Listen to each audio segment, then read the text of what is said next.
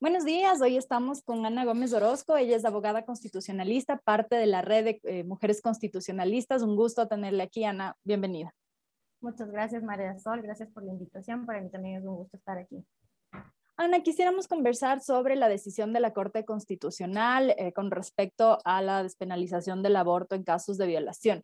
Muchos ha especulado de lo que significa esta decisión. Algunos grupos pro vida dicen que no es realmente una despenalización. Eh, empecemos quizá con la explicación de las implicaciones legales que tiene la despenalización.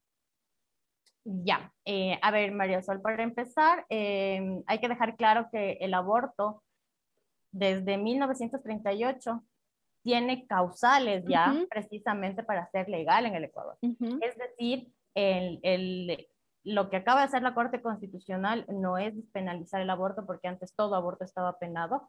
Al contrario, ya existían causales justamente para que este aborto sea legal. Y una de estas causales que está justamente establecida en el numeral 2 del artículo 150 de la, del Código Orgánico Integral Penal, eh, hablaba de la, mm, de la exclusión justamente de la penalidad para, para la mujer eh, que haya sido víctima de violación, sin embargo, lo establecía justamente para mientras tenga alguna eh, discapacidad mental. Entonces, ¿qué, es lo que, ¿qué es lo que ha hecho esta vez la Corte Constitucional? Es justamente declarar la inconstitucionalidad por el fondo de la parte en la, que se, en la que se dice de que tenga una discapacidad mental. Y para esto ha hecho algunas consideraciones, pero no es algo nuevo y eso es algo que hay que aclarar porque precisamente muchas de las consideraciones que se están haciendo en contra y muchas de las de, de, las personas que están eh, atacando la decisión de la Corte Constitucional lo hacen desde y cómo se va a aprobar, por qué se va a aprobar, porque parten desde otros puntos y desde otras aristas que tienen que ver más con cuestiones ideológicas y no es algo que, que sea nuevo, como lo decía, ya existía. Entonces, el embarazo ahora, si el embarazo es consecuencia de una violación, hasta ahí llega. Entonces, eso es lo que acaba de hacer la Corte Constitucional al momento. Es decir, ampliar el límite que antes había, de decir, puede abortar una persona o una mujer que haya sido violada, pero que tenga una discapacidad mental, se retira el que tenga una discapacidad mental y cualquier mujer que haya sido violada, tenga o no una discapacidad mental, puede abortar eh, sin ser penalizada. Efectivamente, justamente el artículo 150 del Código Orgánico Integral Penal establece las causales para que el aborto no sea punible y en el numeral 2 se quedaría establecido si el embarazo es consecuencia de una violación. Nada más, es lo único que ha hecho la Corte Constitucional al momento. ¿Qué, significa esto en, la práctica? Las primeras preguntas que se empiezan a hacer las gentes, veía discusión incluso en redes sociales sobre qué pasaría si mañana una persona eh, quiere ir a abortar producto de una violación, eh, considerando que todavía esto no se ha instrumentalizado a través de las normas. Entiendo que se tiene que hacer eh, una actualización en la Asamblea Nacional, establecer reglamentos, etcétera. ¿Qué pasaría si mañana, en el contexto en el que estamos, una persona violada quiere abortar? A ver, justamente la Corte Constitucional, en primer lugar, en, el contenido de su sentencia, establece eh, la facultad normativa que tiene la Asamblea, no le ha quitado ninguna. es algo que también quería aclarar porque es algo sobre lo que también se está discutiendo, es algo que se ha tomado en cuenta inclusive en los votos salvados y es la principal consideración que hace la Corte Constitucional en la sentencia de mayoría, es justamente la facultad normativa de la Asamblea y es algo que no se ha tomado la Corte Constitucional. La Corte Constitucional lo que ha hecho es un control de constitucionalidad dentro de las atribuciones que establece el 436 de la de la Constitución para esta Corte. Entonces, de la numeral 1, numeral 2, numeral 10 le dan esta facultad a la Corte Constitucional para hacerlo. Ahora, la Corte Constitucional lo que dice es justamente que se, se elimine esta parte de que una mujer que padezca de una, de una, padezca de una discapacidad mental, y esto es lo que, lo que rige a partir de la publicación en el registro oficial de esta sentencia, es decir, el COIP ya no puede, ya no contiene este, esta frase que efectivamente era inconstitucional según la Corte. ¿Y qué es lo que pasa ahora? La Corte da un tiempo precisamente para que se instrumentalice una ley para que se norme la interrupción voluntaria del embarazo. Y esta, eh, esta ley no es para el COIP. El COIP ya queda, el, esta frase del COIP ya queda establecida como inconstitucional. Y entonces esto ya... Es como que queda automáticamente eliminada sin necesidad de que la Asamblea se reúna, de que se haga una reforma, nada. Es, simplemente queda suprimida y se adapta a, a la nueva em, o a la decisión de la Corte de decir... Efectivamente. Ok.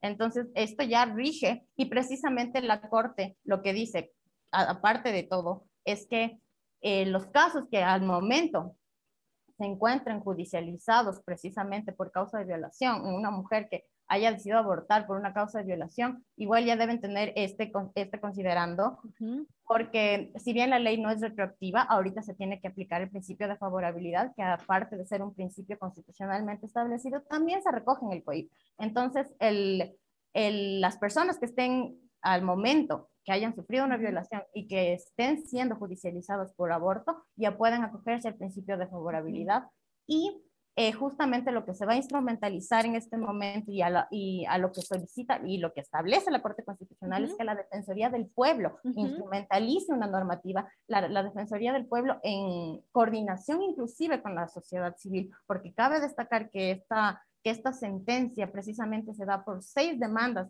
que han presentado organismos de la sociedad civil y una que presentó la, la Defensoría del Pueblo. Entonces, justamente la Corte lo que hace es decir que coordinen entre sí para determinar justamente aspectos que la Corte no ha tomado en cuenta porque la Corte no legisla y, y se envíe este proyecto de ley a la Asamblea para que en la Asamblea sea discutido, sea aprobado y la Asamblea sea quien instrumentalice en sí el procedimiento que se va a seguir para la interrupción voluntaria del embarazo. El plazo que tiene la Defensoría del Pueblo es de dos meses, eh, según lo que dijo la Corte Constitucional. Eso quiere decir que ya será la nueva Asamblea la que tiene que tratar eh, esta ley y además eh, producir un reglamento que norme los tiempos, etcétera, ¿correcto? Efectivamente.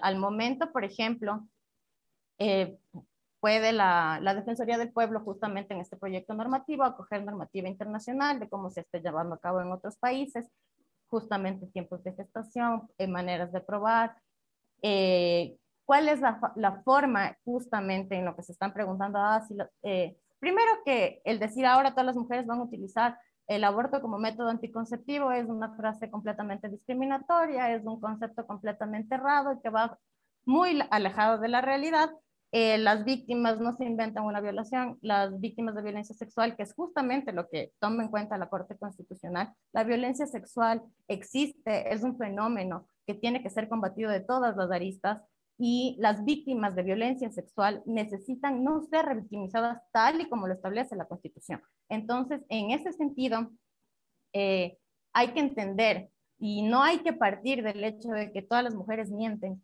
y no hay que partir justamente del hecho de de que precisamente la revictimización en el sistema de justicia para las víctimas de violencia sexual es terrible, que nace justamente desde el momento en que cuentan su relato. Partir de la premisa de que están mintiendo, ¿no? Ahí empezamos. Ajá. Eh, para todos, para la mayoría de delitos se respeta la presunción de inocencia, pero para la mujer hay presunción de culpabilidad desde que dice me violaron. Entonces, y esto ha pasado y pasa al momento, al momento, y es justamente en lo que se establece en los comentarios de que ahora todas las mujeres van a querer abortar diciendo que les han violado, que es algo que no va a pasar.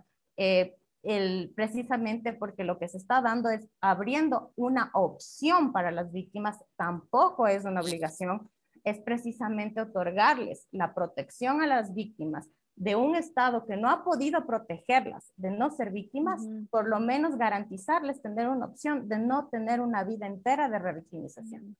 Ah, hay otro asunto ahí que es importante aclarar. No es que ahora la Asamblea va a votar si está a favor o en contra de la penalización del aborto en casos de violación, como ocurrió en 2019, cuando faltaron cinco votos para aprobar la reforma al Código Orgánico Integral Penal. Ahora lo, que tiene que hacer es em, crear un, un ordenamiento jurídico que regule la decisión que ya está tomada por el órgano superior, que es la Corte Constitucional.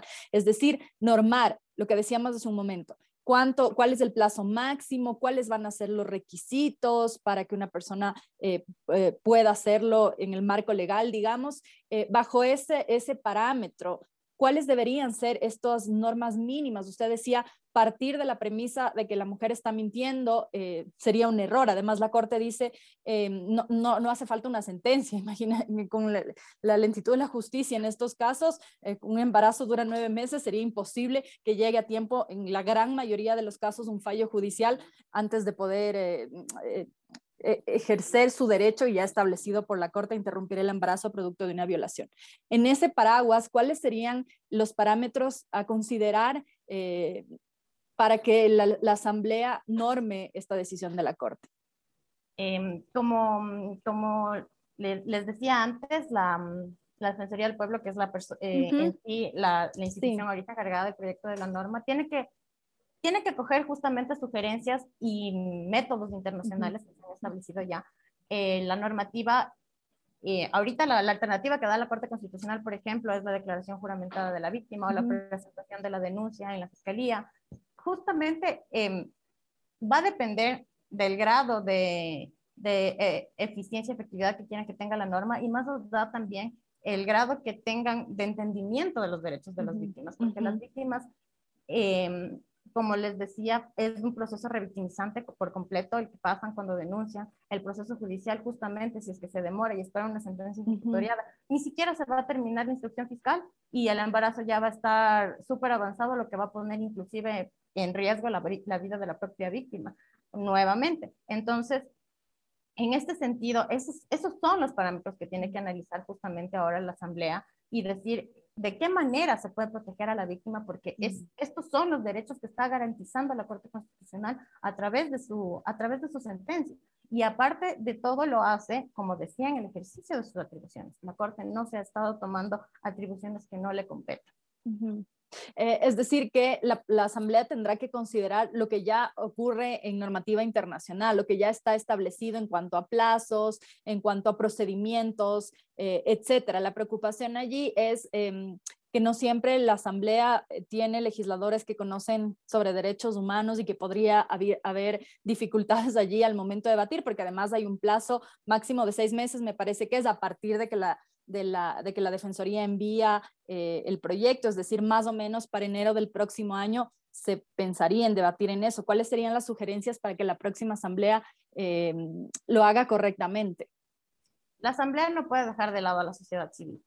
Eh, si bien es cierto, es un tema justamente de la, de, que les compete a ellos como legisladores en base justamente a la potestad que se le ha dado a través del voto que hemos ejercido todos. Ellos son nuestros representantes ahora. Pero justamente, lamentablemente, este tipo de, debates que tienen que ver con derechos, en, en, lo que se refiere a la despenalización del aborto por violación, es algo que ha estado en discusión desde, desde, que, se, desde que salió, desde la Asamblea Constituyente para la Constitución de 2008, es algo que se tomando como derecho de las víctimas constantemente desde la sociedad civil, que tuvo igual su tiempo de discusión, el momento de, de la el momento de legislar el COIP, que fue en el año 2014. nadie, nadie lo tomó en cuenta y a partir de eso igual las luchas continuaron de parte de la sociedad civil para eh, tratar de, de, conseguirlo en la Asamblea, porque ellos son el organismo encargado justamente de esto, de legislar.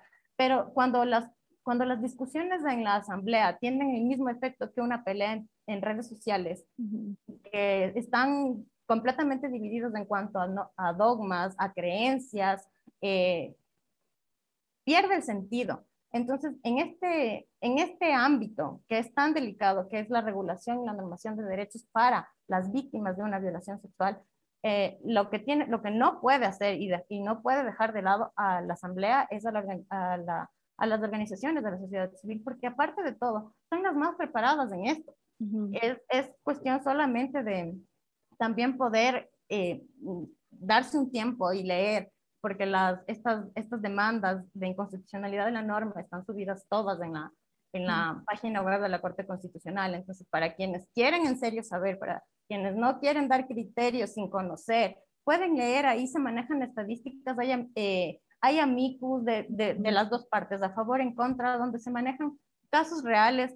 Y aparte de todo, eh, algo que también quisiera destacar es que la Corte Constitucional no ha discutido temas ideológicos, no ha discutido temas filosóficos, no ha discutido temas religiosos que nada tienen que ver con su potestad. La Corte Constitucional ni siquiera nombra el, o, se pone a discutir de cuándo empieza la vida, por qué empieza la vida, es que son temas completamente filosóficos que ya tienen un trasfondo más ideológico. La Corte Constitucional se ha dedicado exclusivamente a ponderar derechos, a darle el lugar que merecen las víctimas sobre una opción para que su vida no sea, como, como decía en un inicio, una vida completa de revictimización. Y la Corte Constitucional lo que ha hecho es justamente eh, eh, también hacer un ejercicio ponderativo y proporcional de la pena y el fin de la pena. ¿Qué persigue la pena en el derecho penal? Y es lo que, y es lo que establecido en su sentencia, porque el derecho penal es de última ratio. Entonces, existen otras maneras de prevenir esto. Y es lo que también la Corte dice. Si efectivamente existe la violencia y fruto de la violencia en contra de las mujeres, en contra de las niñas, adolescentes, se dan precisamente estos resultados, hay que atacar por medio de políticas públicas el origen, porque nadie está diciendo tampoco que el aborto es la solución. Esa es una, es una idea completamente errada que tratan de vender ciertos, ciertos grupos para, para eh, precisamente poner sus ideas sobre los derechos. Y no es así. Nadie está diciendo que el aborto sea la solución, pero el aborto en casos de violación es un derecho mínimo que, que tiene que garantizar el Estado para las víctimas. Claro, las dos cosas van podrían ir, más bien se exige que de la mano vayan políticas de prevención, de violencia, etcétera, no solo en el ámbito familiar, pero en el ámbito escolar, por ejemplo, que ya vimos cómo se destaparon estos casos y demás, pero una vez que ya se ejerce la violencia, eh, someterlas a, la obligatoriedad de tener un hijo producto de esa violencia es justamente la doble revictimización o la doble victimización de la que se está hablando. Em, en, este camino eh, que, usted ha mencionado empieza quizá con más fuerza en la Asamblea de Montecristi, cuando algunas mujeres intentaron tratar el tema, no pudieron en 2014 cuando se, o 2013, cuando se volvían a hablar sobre las reformas del Código Orgánico Integral Penal, em, el oficialismo en ese momento, algunos asambleístas del oficialismo intentaron también plantear la moción para discutir en la asamblea el entonces presidente y jefe del partido político eh, que gobernaba Alianza País eh, hizo una especie de berrinche diciendo que si es que se, se, insistía en este tema, él iba a renunciar. Las asambleístas fueron finalmente sancionadas. Eh, el tema quedó allí. 2019 nuevamente se vuelve a intentar esta discusión. Eh, parecía aparentemente había los votos suficientes, incluso desde los dos líderes de dos de los minorías o um, sí, minorías en la Asamblea Social Cristianos y creo eh, dejaron en teoría en libertad a sus asambleístas para que voten como consideren. Se habló incluso de presiones por parte de algunos eh, líderes políticos y también desde las iglesias. Faltaron los cinco votos. Esto demuestra que ha habido un camino largo para recorrer y que finalmente llega la decisión a la Corte porque antes la Asamblea no lo puede dilucidar en su espacio, eh, no se consideran los derechos como debieran y llega a la Corte. Y usted menciona aquí que los argumentos que se esgrimieron en la Corte Constitucional fueron argumentos jurídicos, lo cual de alguna manera también eh, reivindica este rol de la Corte Constitucional, que en otros momentos eh, no tuvo este rol jurídico para varios otros casos, de analizar en detalle los casos, que, que demuestra que hay una madurez también allí eh, política, incluso pienso, porque el presidente electo, un presidente cercano al Opus Dei, con una postura personal muy clara con respecto a la despenalización del aborto, dice que va a aceptar lo que la Corte Constitucional dice, más allá de cuáles sean sus creencias. ¿Qué demuestra esto sobre el avance de la sociedad, el rol de la sociedad civil y también sobre eh, la madurez política que parece en este tema empieza a ver en el país? Eh, bueno, yo algo que quisiera destacar y que, eh, quisiera que quede también establecido es que la Corte Constitucional está constituida por nueve jueces de las mejores credenciales jurídicas, académicas, profesionales a nivel nacional e internacional. Los nueve. Ninguno, ninguno está por debajo del otro, aunque claro, obviamente hay jueces como el mismo doctor Salgado que cuya presencia resalta precisamente por los hechos históricos de los que ha sido parte. Quisiera destacar que él, precisamente en el año 2002, fue parte del Tribunal Constitucional que decidió eh, precisamente declarar la inconstitucionalidad de los reglamentos en ese entonces electorales y dar paso a la ley de cuotas que estableció justamente la participación política de las mujeres. Entonces, el, a lo que voy es que son, son profesionales a carta cabal de los que nadie puede dudar y de los que menos puede dudar gente que, no, que ni siquiera conoce su trabajo,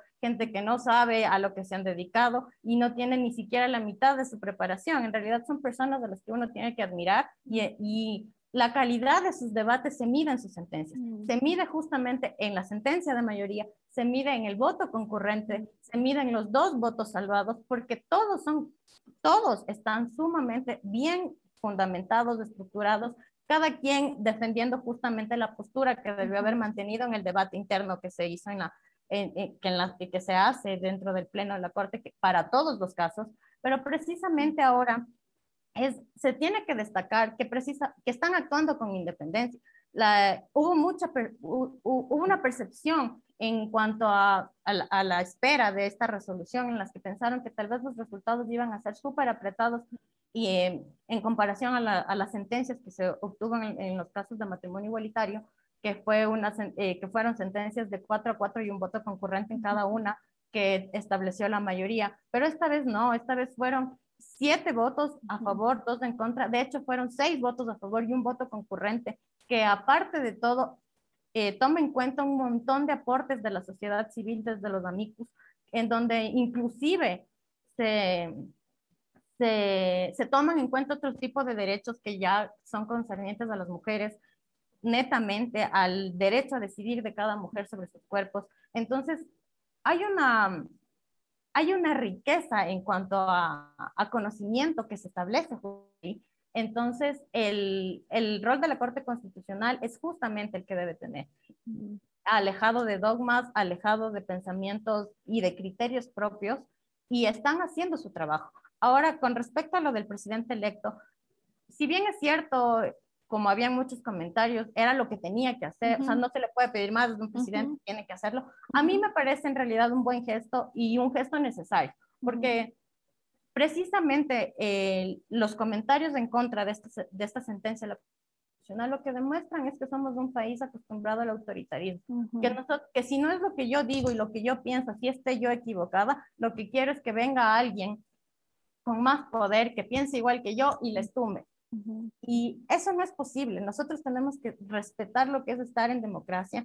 Y me parece muy correcta la postura del presidente electo que esperamos se mantenga así, que precisamente para eso está la sociedad civil, para vigilar que se mantenga en esa postura y, y, respete el Estado de Derecho y respete la democracia y respete la independencia de poderes, porque no, eh, porque lo que, lo que el señor Lazo hizo es reconocer que él no es un presidente para él, ni para la gente que cree igual que él, ni para su círculo eh, cercano. Él es el presidente de todos los ecuatorianos y por lo tanto tiene que garantizar los derechos de todos los ecuatorianos. claro, y, parece el mínimo, ¿no? El mínimo a pedir que un presidente eh, respete la independencia de poderes, sin embargo ya hemos visto que eso no siempre ocurre, no solo en Ecuador, sino en, en América Latina en general. Eh, así que sí, sí es de alguna manera, desde mi punto de vista, al menos un gesto esperanzador de esto de, decir, bueno, yo voy a respetar lo que la Corte Constitucional diga y dejar que haga su trabajo, porque mi trabajo es el Ejecutivo, no, no el Poder Judicial, ¿no?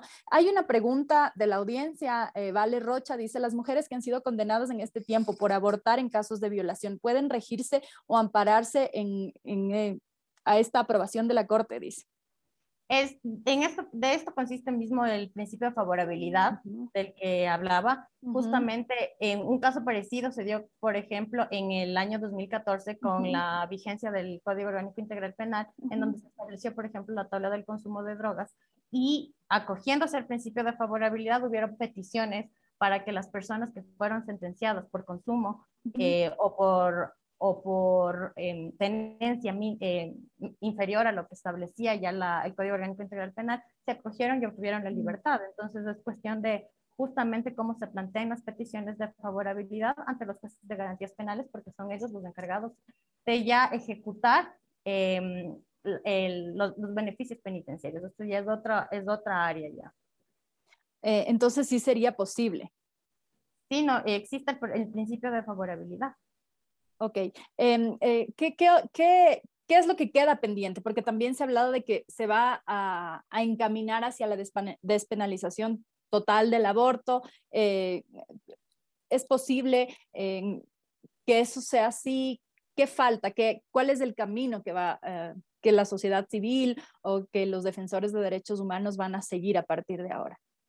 Efectivamente, el, el, el camino de, de las personas eh, defensoras de derechos humanos, defensores de los derechos de las mujeres y creyentes fieles de que el derecho a decidir es solamente y le pertenece solamente a la mujer, eh, van a participar continuamente en lograr la despenalización total del aborto, pero la vía eh, precisamente ya sería, sería otra, ¿no? Lo que quería destacar justamente que al momento esta sentencia no implica una reforma constitucional ni tampoco la requiere, porque no está, eh, no está vaciando en contenido en algún artículo constitucional, simplemente se está haciendo una ponderación de derechos. Entonces, probablemente para lograr una despenalización total sí sea necesaria justamente una reforma constitucional. En este caso, se está, se está hablando justamente de lo que ya estaba establecido en la norma y de lo que era inconstitucional en la norma, de lo que no se acomodaba a la Constitución y a los derechos constitucionales. Pero si, si en la Constitución se establece la vida a partir de la concepción, estos mismos artículos no, son no serían inconstitucionales porque ya hay causales para despenalización del aborto, entonces ahí no hay un choque. Precisamente eso hace la Corte, una ponderación de derechos. Mm. Ningún derecho es absoluto. Todos los derechos tienen límites y los límites son justamente los derechos de otras personas. Cuando los derechos entran en colisión es cuando la Corte hace precisamente este ejercicio ponderativo. ¿Y qué es lo que hizo la Corte esta vez? Estableció justamente los derechos a la integridad sexual, a la integridad reproductiva, los derechos establecidos en el artículo 66 de la libertad inclusiva de poder escoger que al libre desarrollo de la personalidad de las mujeres, cuyo proyecto de vida se ve afectado ya no solamente por la violación, sino justamente por la gestación, porque tampoco es una opción que muchas personas dan y dan obviamente desde el desconocimiento que se, haga, que, que se hagan procedimientos de adopción desde el vientre.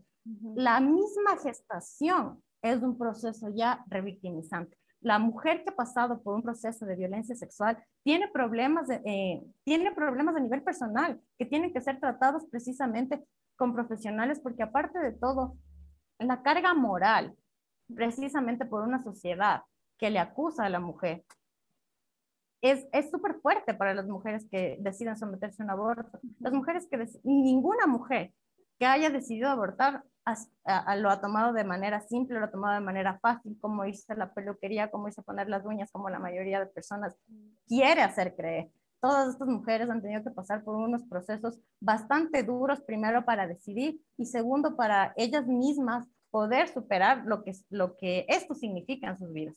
Entonces, el, precisamente para eso necesitamos también el compromiso del Ejecutivo, porque las políticas públicas no se acaban aquí. O sea, el, la Corte Constitucional solo da el inicio. El Ejecutivo es el que tiene que garantizar presupuesto para las instituciones a cargo de las a cargo de la prevención. Nosotros tenemos una deuda como Estado con Paola Guzmán y tenemos que, y tenemos que eh, aceptar y hacer, eh, acatar las disposiciones justamente de esta sentencia.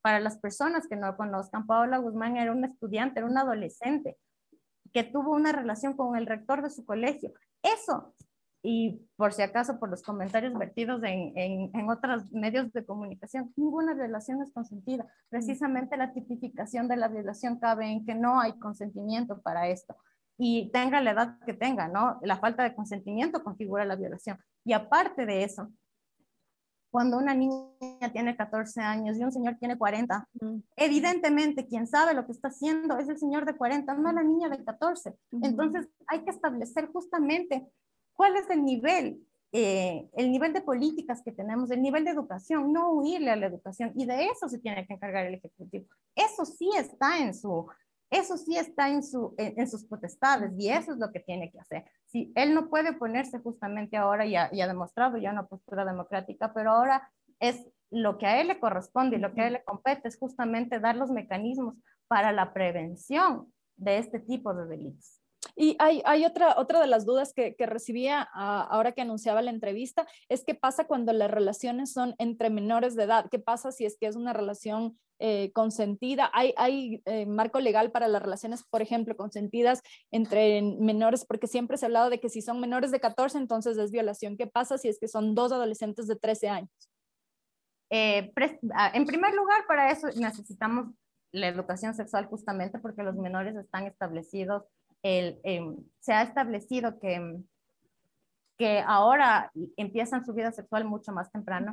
Segundo, precisamente por eso también ha habido demandas ante la Corte Constitucional para eh, que el, el consentimiento de la víctima pueda ser tomado en cuenta en un juicio cuando se trata de estos casos, cuando ambos son menores de edad Y precisamente detrás de estas demandas justamente han estado las mismas organizaciones que están ahorita a favor de la despenalización del aborto, porque esto es un fenómeno integral. La educación sexual tiene que ser entendida como un fenómeno integral, que eh, justamente es el mecanismo de prevención para los delitos y es lo que han, es lo que han hecho, eh, porque el testimonio de la víctima no se toma en cuenta como atenuante precisamente en un delito de violación, pero se ha establecido la posibilidad de que exista justamente como que se tome en cuenta el testimonio de la víctima cuando se trata de una pareja, porque ahí, ¿qué pasa también? Y son factores sociales.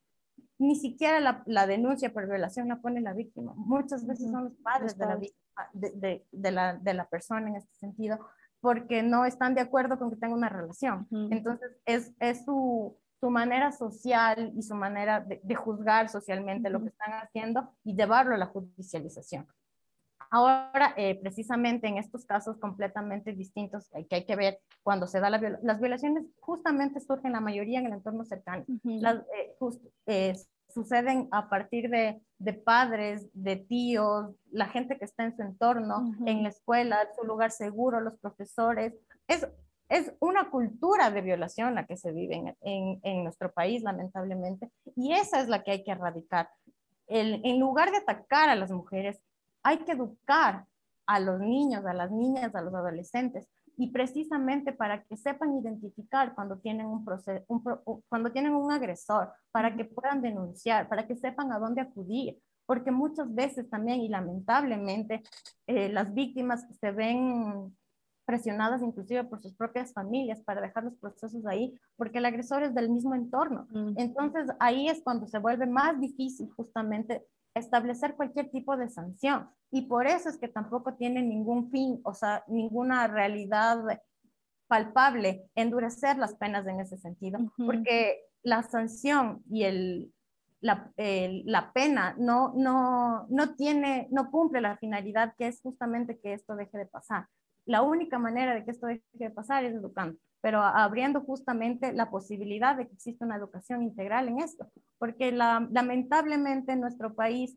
sigue, sigue pensando que existe una ideología de género, cosa que no existe, es algo inventado en realidad y eh, inventado por grupos que tratan de, de de esta manera deslegitimar las conquistas de derechos y lo que quieren es mantenernos en el oscurantismo en ese sentido. Hay niñas que no tienen idea de lo que se trata la menstruación, que lo ven como un fenómeno mm. completamente aparte, como, como que estuvieran enfermas, cuando la menstruación es el primer paso para conocer su mm. cuerpo y para saber que están sanas, porque es, es un signo de que están sanas. Entonces, este tipo de cosas no se aborda. Y lo digo, ahí sí lo digo desde muy manera muy personal.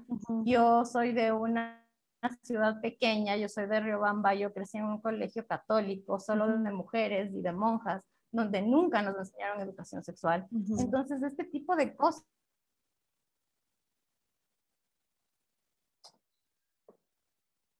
lo perdimos.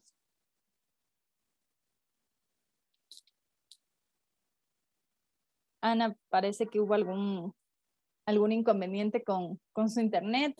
Eh, pero bueno, Ana estaba diciendo que es importante abordar el problema eh, desde la globalidad, la, eh, desde varias aristas, ¿no? Hablaba de la importancia de la educación sexual y de, de cuán, cuán, necesario es que se aborden temas desde distintos ángulos para prevenir los embarazos adolescentes y también explicaba la diferencia entre una violación y, la, y cuando hay una relación consentida, usualmente entre dos menores de edad.